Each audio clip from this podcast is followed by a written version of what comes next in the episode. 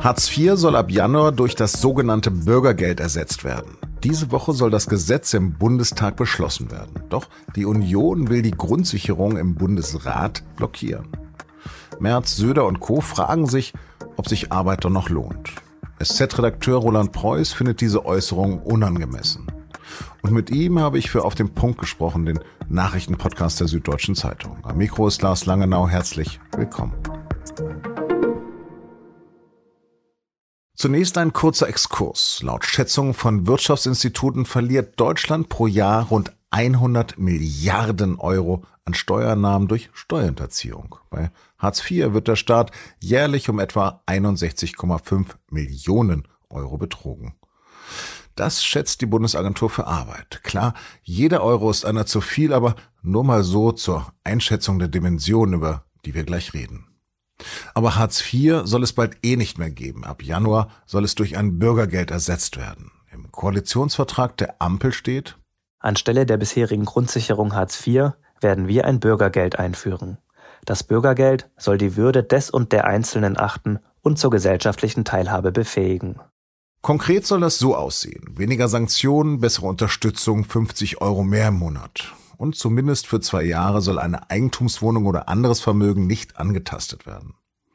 Natürlich nur bis zu einer gewissen Höhe beim Schonvermögen, konkret bis 60.000 Euro für Singles. All das soll den menschenwürdigeren Umgang mit Arbeitslosen dienen und den Zusammenhalt stärken. So sagen es etwa SPD-Arbeitsminister Hubertus Heil oder Grünen-Chefin Ricarda Lang. Ein Kernanliegen also von SPD, Grünen und ja auch der FDP aber eins, bei dem sich Arbeit angeblich nicht mehr lohnen würde und das den Staat viel Geld kosten würde. Mein Kritiker. CDU-Vize Carsten Linnemann hat zum Konzept des Bürgergeldes vor einer Woche in der ZDF-Talkshow Maybrit Illner gesagt, was ist das denn für ein Gesellschaftsbild? 40 Stunden arbeiten und dann gehe ich noch aufstocken, um das Gleiche zu bekommen wie jemand, der nicht arbeitet. Da bin ich raus. Das ist nicht meine Politik und hat mit sozialer Marktwirtschaft gar nichts, aber auch rein gar nichts mehr zu tun.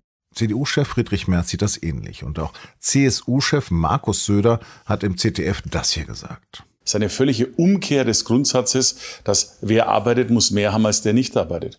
Auch arbeitgebernahe Verbände halten das Gesetz für problematisch. Die Union aber will das Gesetz zum Bürgergeld deshalb im Bundesrat blockieren. Nochmal.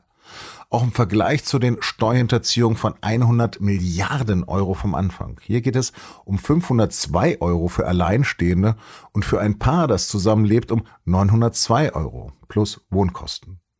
Sozialverbände sind deshalb vom Kurs der Union entsetzt und SPD-Chef Lars Klingbeil wirft CDU-CSU gar vor, Wer sich so verhält, wer den Weg von Donald Trump, der Verbreitung von Fake News einschlägt, wer der Meinung ist, man müsste das Land spalten, der hat nichts mehr in der politischen Mitte dieses Landes verloren. Versuchen wir mit meinem Berliner Kollegen Roland Preuß etwas Ordnung in die Debatte zu bringen. Roland, heute Morgen wurde bekannt, dass der Autozulieferer Scheffler in den kommenden drei Jahren nochmal 1300 Jobs in Deutschland abbaut. So schlimm das für jeden ist, der dort arbeitet, aber warum sollte man sich als Arbeiter in einem dieser Werke künftig noch um einen neuen Job bemühen, wenn es ab dem 1. Januar Bürgergeld gibt und einen der Staat dann eh alimentiert? Na, ist ja nicht so, dass man jetzt plötzlich mit dem Bürgergeld äh, dann ins Paradies wandern würde, wenn man die Arbeit verliert, sondern es ist ja weiterhin eine Grundsicherung, es ist das letzte Netz des Sozialstaates und man wird in der Regel mit Arbeit weiterhin deutlich mehr Geld verdienen, als man im Bürgergeld erhält. Also man darf sich da keine Illusionen machen. Wir bekommen im Bürgergeld äh, erstmal einen Inflationsausgleich von Hartz IV, aber es ist nicht so, dass das jetzt verdoppelt oder verdreifacht würde. Und gerade wenn ich an Scheffler denke, das werden, da werden ja viele Fachkräfte dabei sein, die haben äh, vermutlich gute Chancen bei dem jetzigen Fachkräftemangel wieder einen gut bezahlten Job zu finden. Natürlich nicht alle, aber der Arbeitsmarkt ist ja eigentlich ziemlich, sieht ja ziemlich gut aus. Das Bürgergeld steht sehr prominent im Koalitionsvertrag. Was ist denn die Idee des Bürgergeldes und was soll es besser machen als Hartz IV? Die Idee ist, dass man das System entschärft. Es hat ja die Debatte hat sich letztlich ja nie beruhigt. Es gab immer wieder Kritik am Hartz-IV-System, obwohl es ja dazu beigetragen hat, dass es, äh, dass der Arbeitsmarkt viel besser aussieht als damals bei Einführung, als wir fünf Millionen Arbeitslose hatten. Die Idee ist nun, dass man mehr fördert und weniger äh, mit Sanktionen droht. Das ist eigentlich die Hauptidee.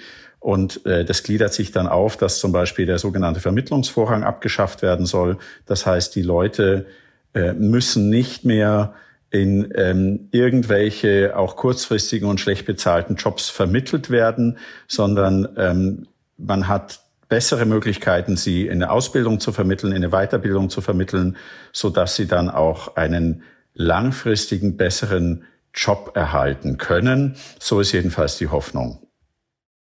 Nun gibt es ja nicht nur Kritik von der Opposition daran, sondern auch von Verbänden und Kommunen, ist es denn wirklich sozial ungerecht, wie beispielsweise Markus Söder sagt? Das kann man generell so nicht sagen. Und wenn man sich auch die, die Verbände ansieht, die das kritisieren, das sind ja bei weitem nicht alle. Das sind äh, mitunter unionsnahe Verbände. Das ist der Arbeitgeberverband.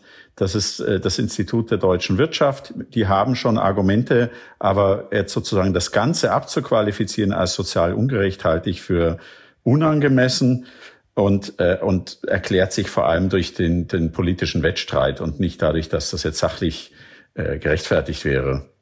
Auch Friedrich Merz greift ja gerade besonders die FDP an. Und die hatte ja tatsächlich vor 13 Jahren mal plakatiert, Arbeit muss sich wieder lohnen. Wie argumentiert denn eine wirtschaftsliberale Partei wie die FDP jetzt? Ja, auch damit. Also es ist ja nicht so, dass jetzt die FDP äh, ein großer Fan von Sanktionen gewesen wäre. Sie haben das jetzt in der Koalition verteidigt und haben dafür gesorgt, dass die Sanktionen weniger ähm, verringert werden, als äh, das ursprünglich geplant war, zum Beispiel von den Grünen gefordert war. Also sie argumentieren durchaus weiterhin damit, dass sich Arbeit lohnen muss nämlich zum Beispiel beim sogenannten Schonvermögen, also dem Vermögen, was man unangetastet lassen kann, bevor man das Bürgergeld äh, erhalten darf. Arbeit muss sich lohnen, also auch äh, Vermögen, was durch Arbeit aufgebaut wurde. Ja, also das ist sozusagen eine Fortsetzung dieser Argumentation. Arbeit muss sich lohnen. Jemand, der fleißig war, sich was zusammengespart hat, der soll das auch behalten dürfen, zum Beispiel für seine Altersvorsorge. Oder was die Zuverdienstmöglichkeiten angeht, von dem, was man sich im Bürgergeld oder eben bisher in Hartz IV dazu verdienen kann, zum Beispiel als Minijob oder als Teilzeitjob, davon soll man mehr behalten dürfen. Und auch so soll sich Arbeit mehr lohnen. Also dieser, dieser liberale Gedanke ist durchaus ins Bürgergeld eingeflossen. Lass uns doch bitte mal eine Beispielrechnung aufmachen. Was bekommt denn bei einem Hauptverdiener eine vierköpfige Familie?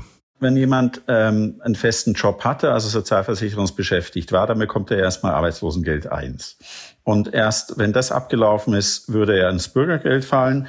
Das IFO-Institut München, also das Wirtschaftsforschungsinstitut, hat ähm, für uns mal Beispielrechnungen durchgeführt vor, vor ein paar Wochen und hat das verglichen. Wie ist es eigentlich, was bekomme ich im Bürgergeld und was bekomme ich bei so einem Beispiel äh, vierköpfige Familie, also zwei Kinder und der, An der Mann arbeitet in einer 40-Stunden-Woche zum Mindestlohn. Das ist ja, das sind ja so Beispiele, die jetzt auch diskutiert werden.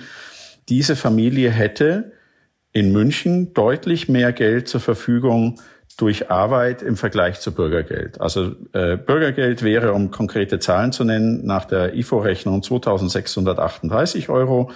Ähm, bei ähm, dem arbeitenden ähm, Hauptverdiener oder Hauptverdienerin wären es 3.016 Euro. Hm. Und ist das jetzt also auch nicht nur eine semantische Umbenennung einfach von Hartz IV? Nein, weil es gibt schon einige Unterschiede. Die äh, machen sich weniger in der Höhe der Leistung bemerkbar. Ja, wir werden einen Inflationsausgleich sehen, also gut 50 Euro mehr zum 1. Januar, wenn es denn, wenn es denn so kommt, weil im Moment steckt das Gesetz ja fest. Aber wir werden auch einige andere Änderungen sehen. Ich habe ja vorhin schon den Vermittlungsvorrang genannt. Es wird mehr Möglichkeiten geben und es wird auch einen Bonus geben, wenn man sich weiterbildet, wenn man eine Ausbildung nachholt.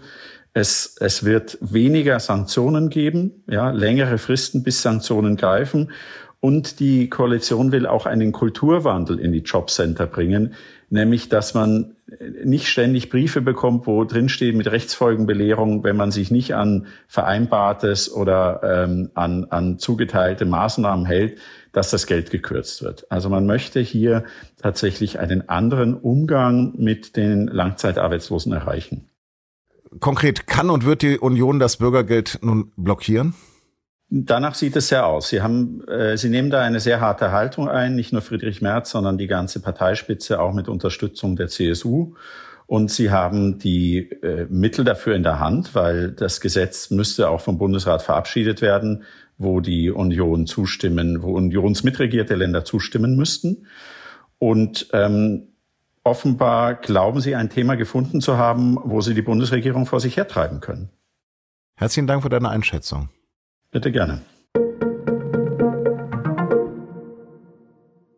Wirtschaftsminister Habeck will verbieten, dass eine deutsche Chipfabrik von einem chinesischen IT-Konzern übernommen wird. Es geht um eine Fabrik des Dortmunder Unternehmens Elmos durch einen staatsnahen chinesischen IT-Konzern.